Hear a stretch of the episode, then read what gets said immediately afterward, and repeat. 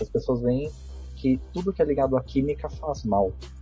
Tanto que tem muitos produtos que dizem produto sem química. Se, se o produto não tem química, ele é luz. Porque é. como é que você pode ter uma matéria que não tem química, que não tem átomos?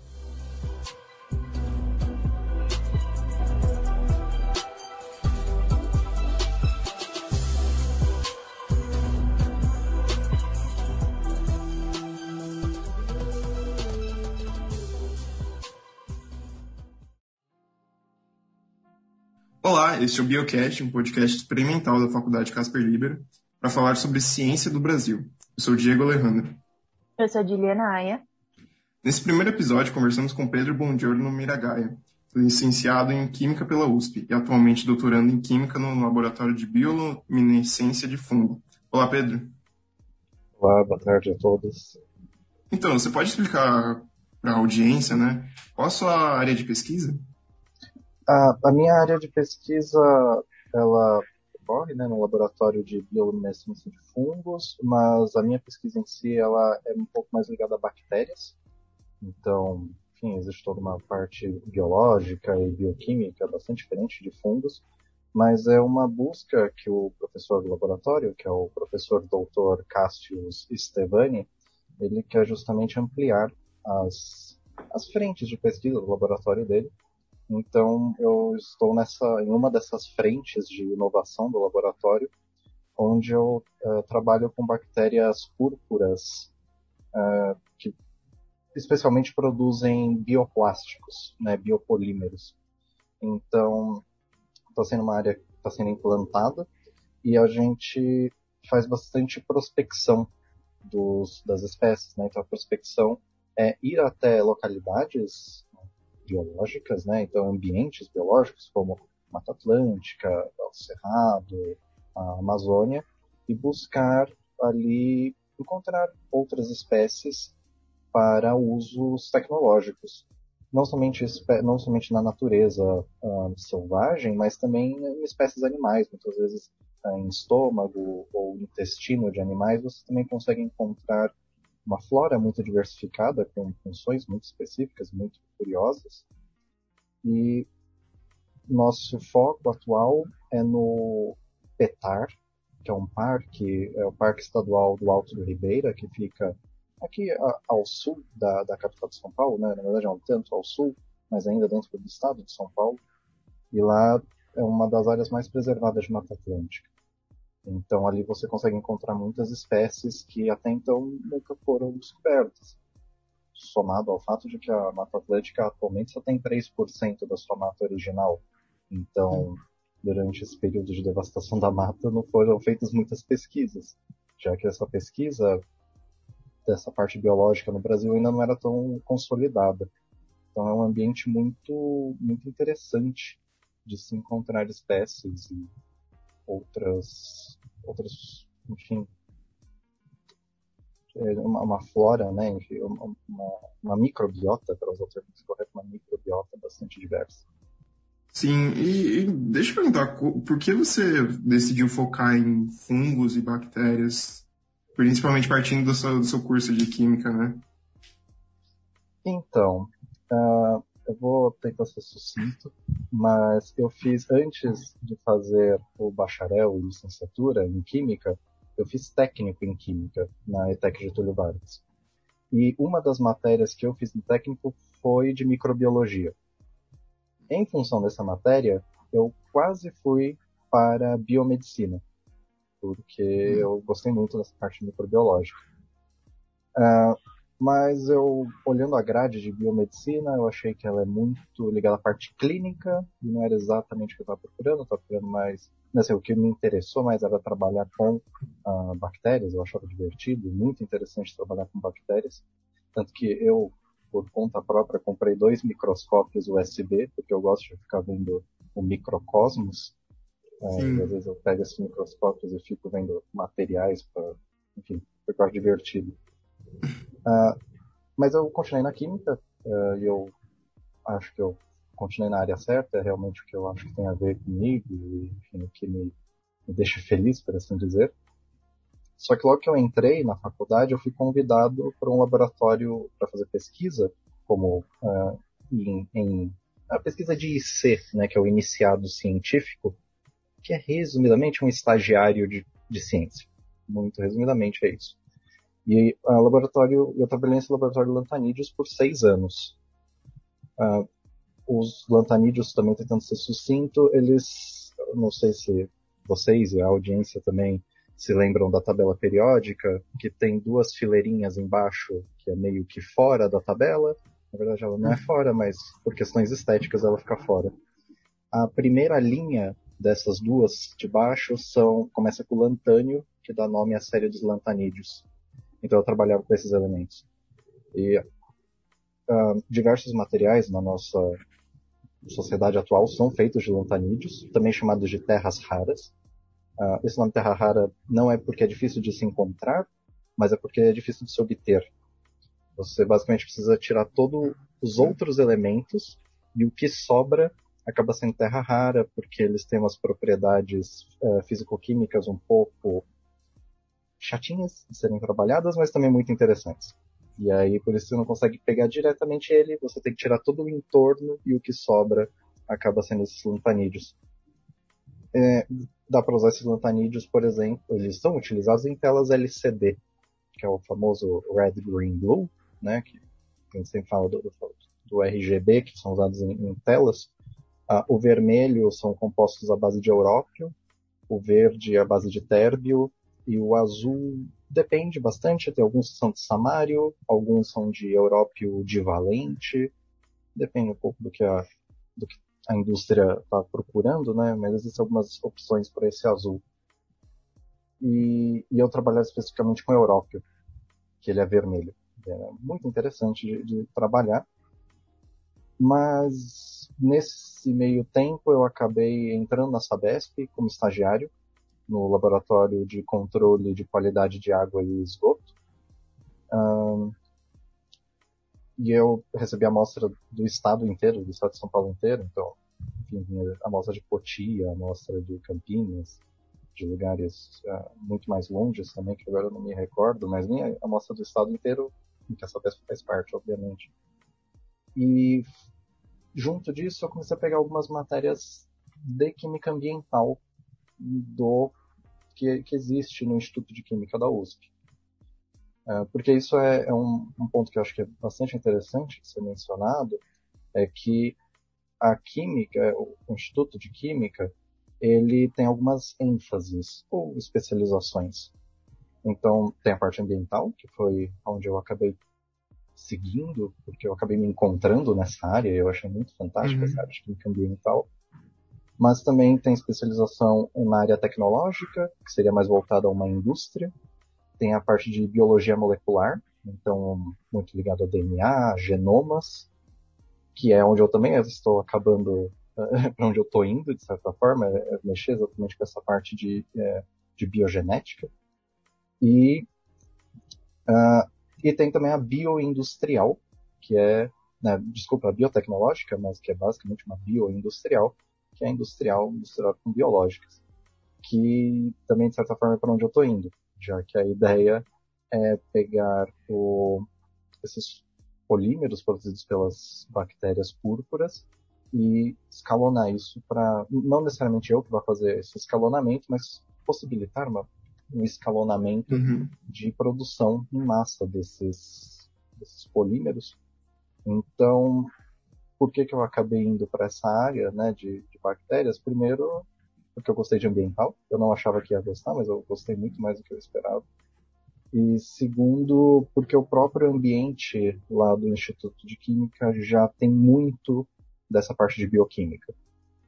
Então, uh, não vou dizer que é algo quase natural, mas já é um ambiente muito rico disso. É um ambiente que já estava tomado e tal, você decidiu explorar, então. É, meio que, entre muitos parênteses, meio que, ah, já, já que tá aí, então vamos. Não, não é bem assim, mas como você já tem muita gente especializada na área, né, isso gera um, um ambiente propício, por assim dizer. Uhum. Mas não, não somente a físico-química teórica do Instituto, do Instituto de Química, né, da USP, é muito forte. Então, eu tenho muitos colegas que vão para essa parte teórica, que é quântica, resumidamente a quântica, química, química e física quântica. E, mas essa área definitivamente não é para mim. Eu gosto mais de uma, de uma bancada, de me enfiar no mato para encontrar bicho, do que fazer uma fórmula, colocar no computador e esperar duas semanas pelo resultado. Entendi, da hora. Né? E aí, dentro disso, quais são os maiores desafios da sua área, né? Que você falou de ir no, no meio do mato para encontrar bicho. Então, uh, pensando nas dificuldades da área num todo, ela, uh, ela é muito nova, a parte de química ambiental. Uh, porque, enfim, a, a, o movimento ambientalista começou na década de 60, principalmente muito ligado aos hippies, não necessariamente, mas muito ligado a ele, toda aquela ideia que existia, né, começou a ter uma preocupação com o planeta. E então essa ciência ela meio começou a surgir nessa, nesse período, mas é, tudo na ciência é, ele leva um tempo para acontecer. Você pode tentar acelerar isso, mas ele, ainda mais observando a sociedade moderna, a sociedade do século XXI, ela é muito lenta. Eu digo isso pois, por exemplo, um estudo, você pega um bioquímico que trabalha com enzima, uma enzima específica de uma bactéria específica. Esse pesquisador vai levar vai levar aproximadamente 20 anos para concluir a pesquisa dele. Para ele entender tudo aquilo que a proteína faz. Obviamente, com os avanços em bioinformática e em metagenômica, enfim, todas as partes ligadas à genética, como teve uns grandes, grandes avanços nas últimas duas décadas, essas pesquisas têm conseguido ir mais rápido.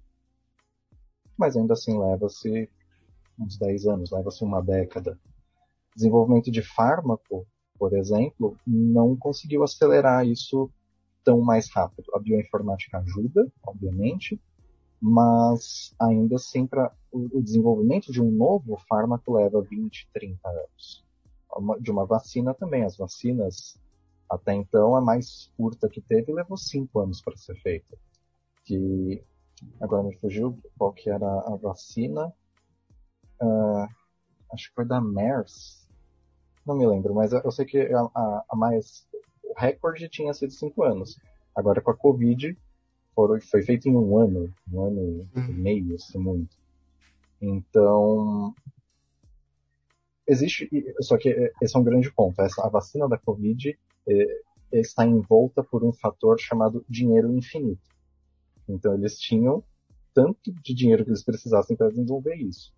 As outras pesquisas têm orçamento muito limitado, porque ou não existe uma necessidade tão grande, ou, o que muito acontece ligado a essa parte de doenças, é porque é doença de país subdesenvolvido, como malária. Então, não vale a pena você pesquisar tanto assim, porque não vale a pena, entenda isso para os países ricos, né? Já que o problema não é com eles, o problema é com o país subdesenvolvido.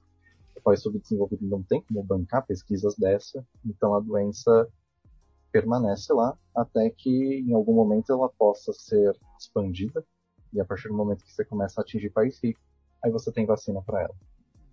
Mas eu acabei agora retornando à parte de ambiental, ela começou nos anos 60, se consolidou mais nos anos 80, uh, ah, então isso dá uh, ah, 40 anos de ciência.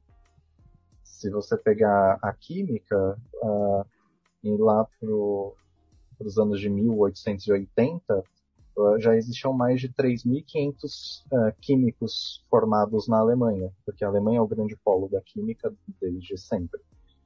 Tanto que grandes empresas vêm de lá, como a Bayer, como a Merck. Uh, então, comparativamente, se pegar ciências ainda mais antigas, como a matemática, é, então 40 anos para a ciência não é nada, visto que pesquisas levam 20 anos muitas vezes para ser feito, é mais que isso. Então, o grande desafio é que ela é nova.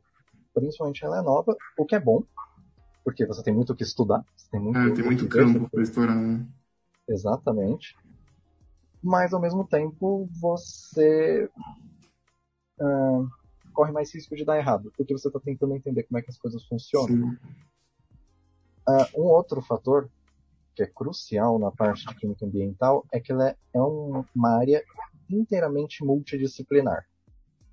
Eu talvez já tenha até percebido aqui com os casos que eu vim comentando, né, com as situações que eu vim comentando, mas eu sou químico, trabalhando com coisas biológicas, onde eu dependo de, de, de, de é, trabalhar com bioquímica, na verdade, que depende de fatores biológicos, que é o metabolismo bacteriano, que eu também dependo de uma certa geografia para encontrar Sim. essas coisas e, enfim, é, localizar novas espécies, é, como também depende de, é, de, de, de, outras, outras, outros fatores, como o direito ambiental.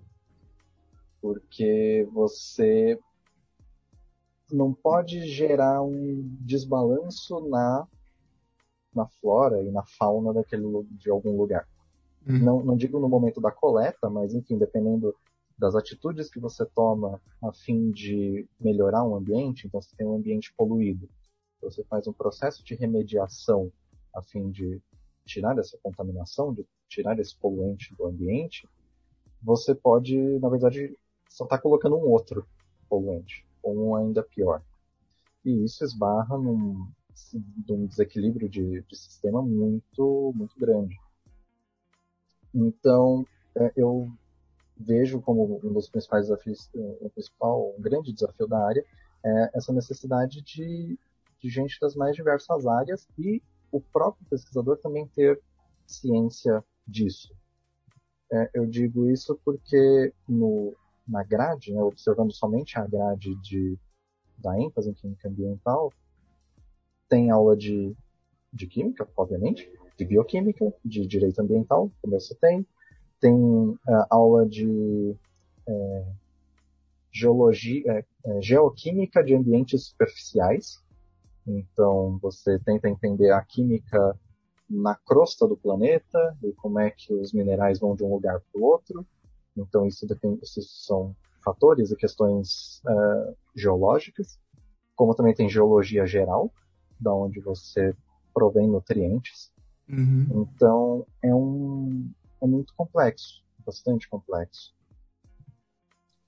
Então, a gente sabe né, que, a, que a Covid tem afetado todos e tudo, né? É, como que ela afetou sua área de pesquisa? É, a, a, pesquisa global é, acabou sendo afetada, né? Pois não dava para não não era recomendado e não se podia ir aos, aos laboratórios a fim de, de fazer a pesquisa. Obviamente tem áreas de, da pesquisa que você não precisa de experimentação. Então elas podem ocorrer de forma remota mais facilmente. Entretanto, a química, e especialmente a área onde eu estou envolvido, depende muito de experimentação, depende de cultivo de bactérias. Ah, e as bactérias você precisa alimentá-las todo dia, senão elas morrem de fome. Então, foi se mantido de certa forma uma força-tarefa a fim de manter essas bactérias vivas, mas uma pesquisa em si propriamente ficou parada por seis meses aproximadamente, de mar... foi de março até agosto. Teve um grande impacto por esse lado, mas mesmo em, em agosto, quando começou a se haver um, certo agosto de 2020, importante ser dito, quando começou a se ter algum retorno às atividades, existia uma série de regras de limite de pessoal no laboratório em função do tamanho do laboratório. Então, uh, se os laboratórios eram maiores, caberiam mais pessoas poderiam ir, se era menor, se era necessário um escalonamento um pouco mais acurado a fim de comportar todo mundo. E existe um outro fator que em laboratórios você não pode trabalhar sozinho. Sempre precisam ter no mínimo duas pessoas. Pois se acontecer alguma coisa, uh, e a pessoa está sozinha, existe uma chance dessa pessoa desmaiar, ou enfim, não, não ser capaz de resolver o problema só. Então você precisa ter uma segunda pessoa.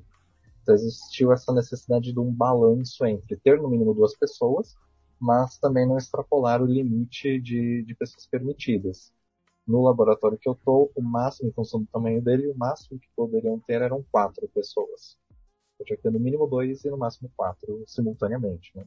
As instituições de fomento, né, as organizações de fomento à pesquisa, prorrogaram o prazo de entrega do monte de relatórios e de defesas de mestrado, doutorado, pois enfim, não havia condições de, de, de se manter tais prazos.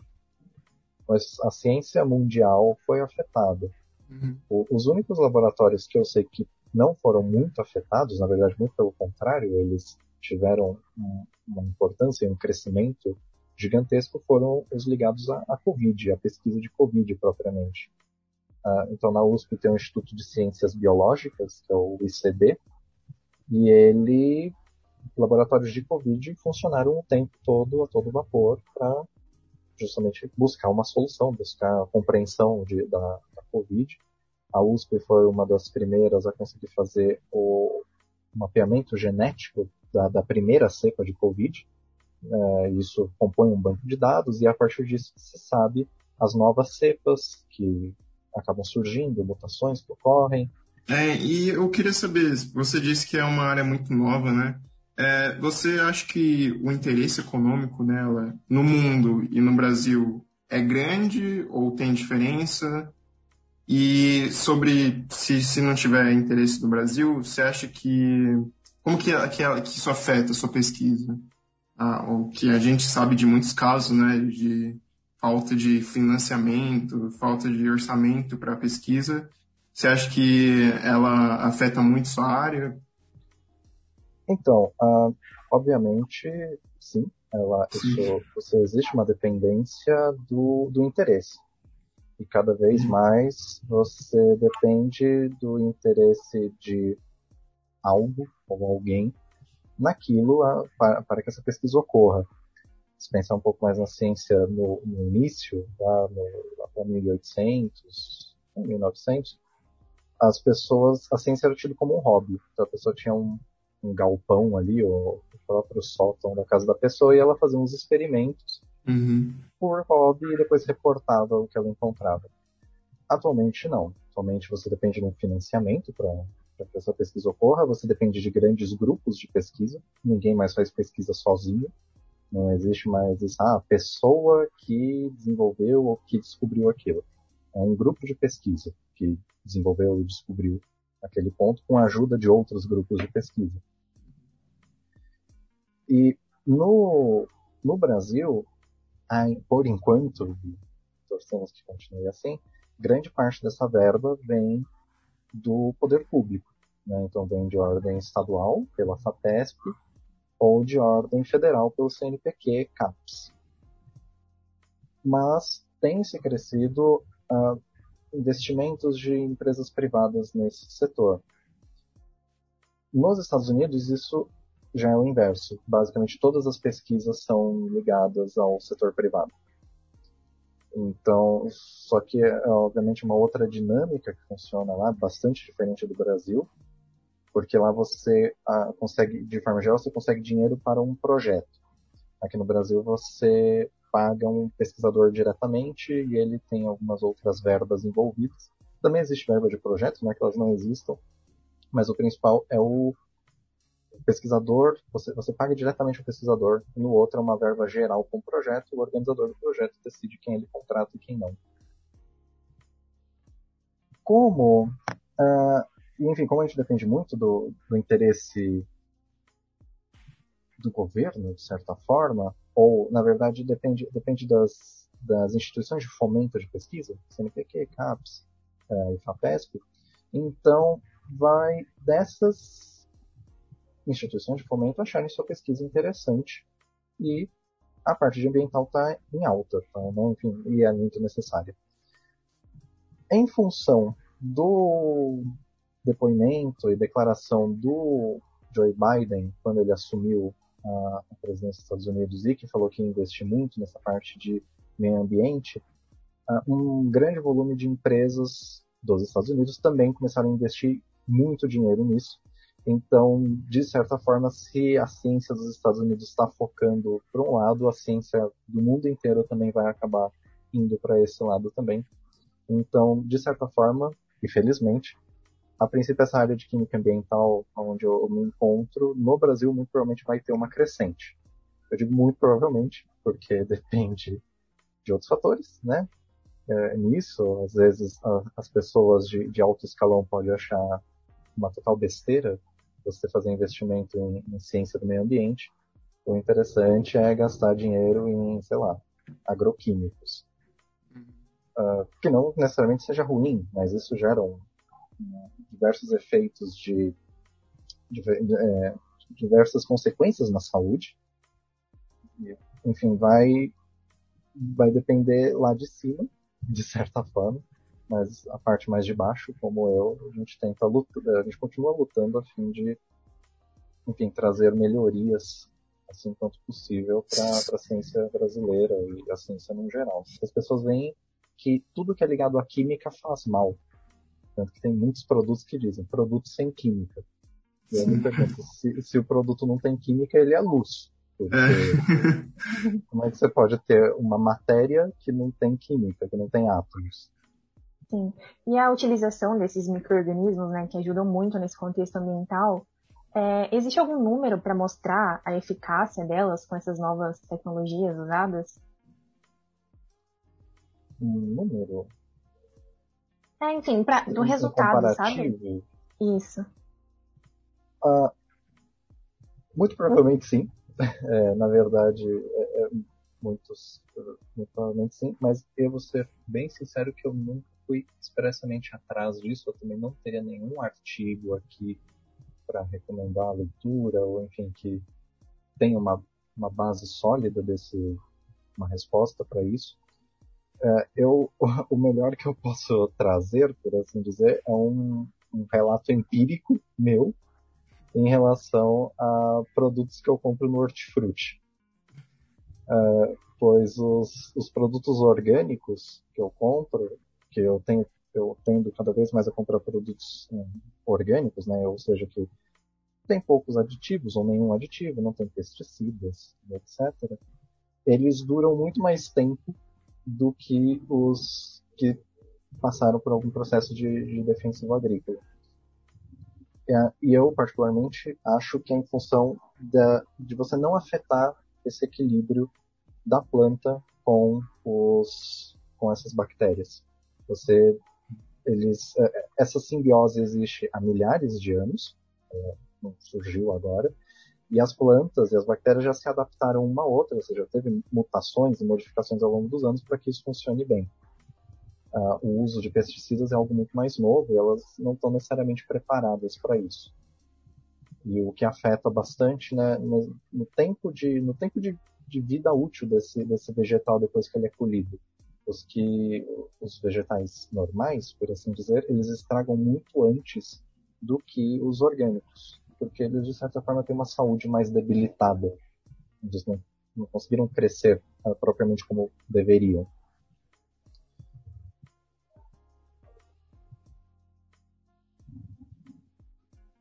É, na Casper mesmo, um monte de gente teve que apresentar o TCC online. Entendi. Então, para encerrar agora, é, é, a visão de um cientista, não é mesmo? É, quais os maiores problemas ambientais e como que a gente pode melhorar eles, combatê-los em si? Os que são mais impactantes num curto espaço de tempo, então acidentes, por assim dizer, tipo um acidente radioativo ou Mariana, né, o acidente de Mariana, eles são extremamente impactantes e abalam ecossistemas e são catastróficos. Só que os principais problemas são aqueles que ocorrem todo dia, toda hora, o tempo todo.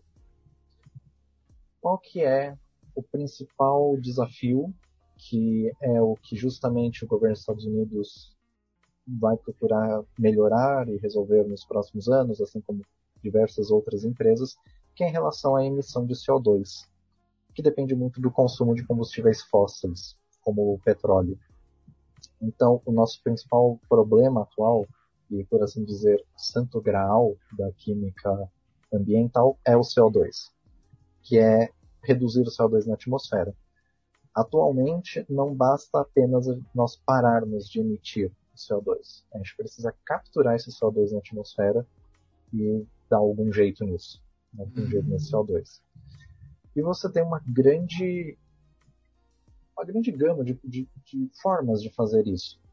E diversas tentativas também já foram feitas, como tentar injetar esse CO2 no fundo de oceano, a fim que ele vire carbonatos. Uh, existe também reações, que é um, um, pessoal no Instituto de Química que trabalha com isso, onde você converte CO2 em monóxido de carbono. Uh, e esse monóxido de carbono com gás hidrogênio é chamado de gás de síntese, porque a princípio você consegue produzir qualquer composto orgânico a partir de monóxido de carbono e uh, gás hidrogênio, que é H2. Então essa é uma outra possibilidade. Uma outra possibilidade é exatamente porque eu trabalho, que é utilizar bactérias autotróficas. Uh, o autotrofismo quer dizer que é, elas comem CO2 e convertem em algum produto metabólico. Esse produto metabólico pode ser um biopolímero, como pode ser álcool, como pode ser um açúcar, como pode ser algumas várias outras coisas. Mas a grande questão desse auto, autotrofismo é o consumo desse CO2. Se tiver um bom desenvolvimento dessa área, né, utilizando bactérias para que elas fiquem tenham uma maior eficiência nesse consumo de, de CO2, seria sim uma possibilidade de ser mais uma frente para remover esse CO2 do, do ambiente. E não somente, esse polímero produzido pelas bactérias, que, que é o PHA, que é o polihidroxialcanoato. Polihidroxialcanoato é uma gama de polímeros, existem os, os polímeros específicos, mas uh, eles são ésteres que, dependendo do tamanho dessa cadeia carbônica, ele vai ser mais flexível, ou ele vai ser mais rígido, mas a, a grande questão é que ele se degrada rápido, porque a bactéria produz esse polímero como uma fonte, como uma reserva de energia para momentos de fome. Então ela tem todo um maquinário enzimático para degradar isso e transformar em alimento de uma forma rápida. Então, fazer polímeros com uh, o pHA, você consegue, uma degra... você consegue degradar todo aquele plástico, por exemplo, uma embalagem, em poucos meses, em dois, três meses, essa embalagem é degradada. Então, é muito interessante, e como nós temos uma grande preocupação com contaminação de coisas, é, fazer embalagem, ou essas embalagens descartáveis, elas sendo consumidas muito rapidamente é muito interessante. Só um, um, um pensamento em relação ao CO2 e que também envolve o plástico, porque é tudo muito ligado a, a, a combustíveis fósseis, né, o petróleo, existe a, não sei se vocês conhecem, mas é uma ilha de plástico no Pacífico, que é, ela tem o tamanho, ela é do tamanho do estado de Sergipe, se eu não me engano, ou é até maior. Ela é gigantesca, é, é maior que muitos países essa ilha de plástico. São quilômetros e quilômetros quadrados de plástico boiando. Por quê? Porque o plástico leva em geral, seus 500, 600 anos para ser degradado. Só que qual que é o ponto curioso ou triste? O plástico ele foi criado no final do século XIX e início do século XX. E o primeiro plástico foi o baquelite. Então, o plástico tem seus 125 anos aproximadamente. Ou seja, o primeiro plástico sintetizado nunca foi degradado, até hoje. Hum. Então, é, é um acúmulo de uma matéria que não é degradada. Foram descobertas algumas bactérias que comem PET, assim como também algumas bactérias que comem isopor. Então, novamente, bactérias, uh, de certa forma eu vejo como a, a biotecnologia o, sendo o nosso futuro, num, uh, a fim de você ter um ambiente sustentável. Mas, de imediato, para agora, o que os cientistas precisam resolver. E quanto mais crítico ficar, eu acho que mais perto de uma solução a gente vai acabar ficando, é o CO2, que impacta no efeito estufa, que impacta na temperatura do planeta, que impacta no monte de ecossistemas, que por consequência impacta nas chuvas, o que se mostra na escassez de, chuva, de, de chuvas que estamos tendo no estado de São Paulo e uma crise hídrica que se aproxima cada vez mais. Uh, isso também é somado ao desmatamento da Amazônia, uh, como um principal fator, mas as mudanças climáticas também afetam isso. E as mudanças climáticas deixam os, os fenômenos naturais muito mais intensos. São Paulo era conhecido como a terra da garoa. E atualmente ela está virando a terra da enchente. Porque quando chove, chove muito. Quando venta, venta muito. Não, não se tinham tantos furacões. Ou se tinham, eles, é, eles ocorriam mais vezes e pequenos. Uh, atualmente, principalmente no hemisfério norte, né, Estados Unidos, quando tem um furacão, eles estão cada vez mais violentos. Então, todos esses fenômenos naturais estão mais violentos pelo desbalanço térmico, principalmente pelo desbalanço térmico, que depende muito da emissão de CO2 e de N2O, que isso é função de é, N2O e metano, que é muito ligado ao agro. Então esse é um outro ponto que a gente precisa tomar um cuidado, que em breve provavelmente vão, vão começar a dar mais atenção para isso. Entendi, então. Bom, eu queria agradecer é, minha colega Juliana Aia e Pedro Bongiorno Miragaia por dar esse belo discurso sobre como uh, as bactérias os fungos vêm afetando, que podem afetar né, nosso futuro. Obrigado, Pedro. Obrigado a todos os ouvintes também. E é isso. Eu que agradeço o convite de vocês. É muito importante falarmos de ciência, ainda mais num período que a ciência vem sendo cada vez mais desacreditada e que ela é vista como uma opinião, mas existe uma parte de opinião, como eu que dei agora, né, que eu acho que a parte de bio, biotecnologias no né, futuro, mas a ciência em si não trabalha com opiniões, ela trabalha com uma sociedade e, uh, parafraseando a, a Luana Araújo, que falou na CPI, não existe é, lado na ciência, existe ciência bem feita e ciência mal feita. Então, o importante é que a ciência seja bem feita e para a ciência ser bem feita, ela precisa ter recursos. Então, era muito obrigado pelo espaço aqui. Obrigado. Acho que foi isso então, né?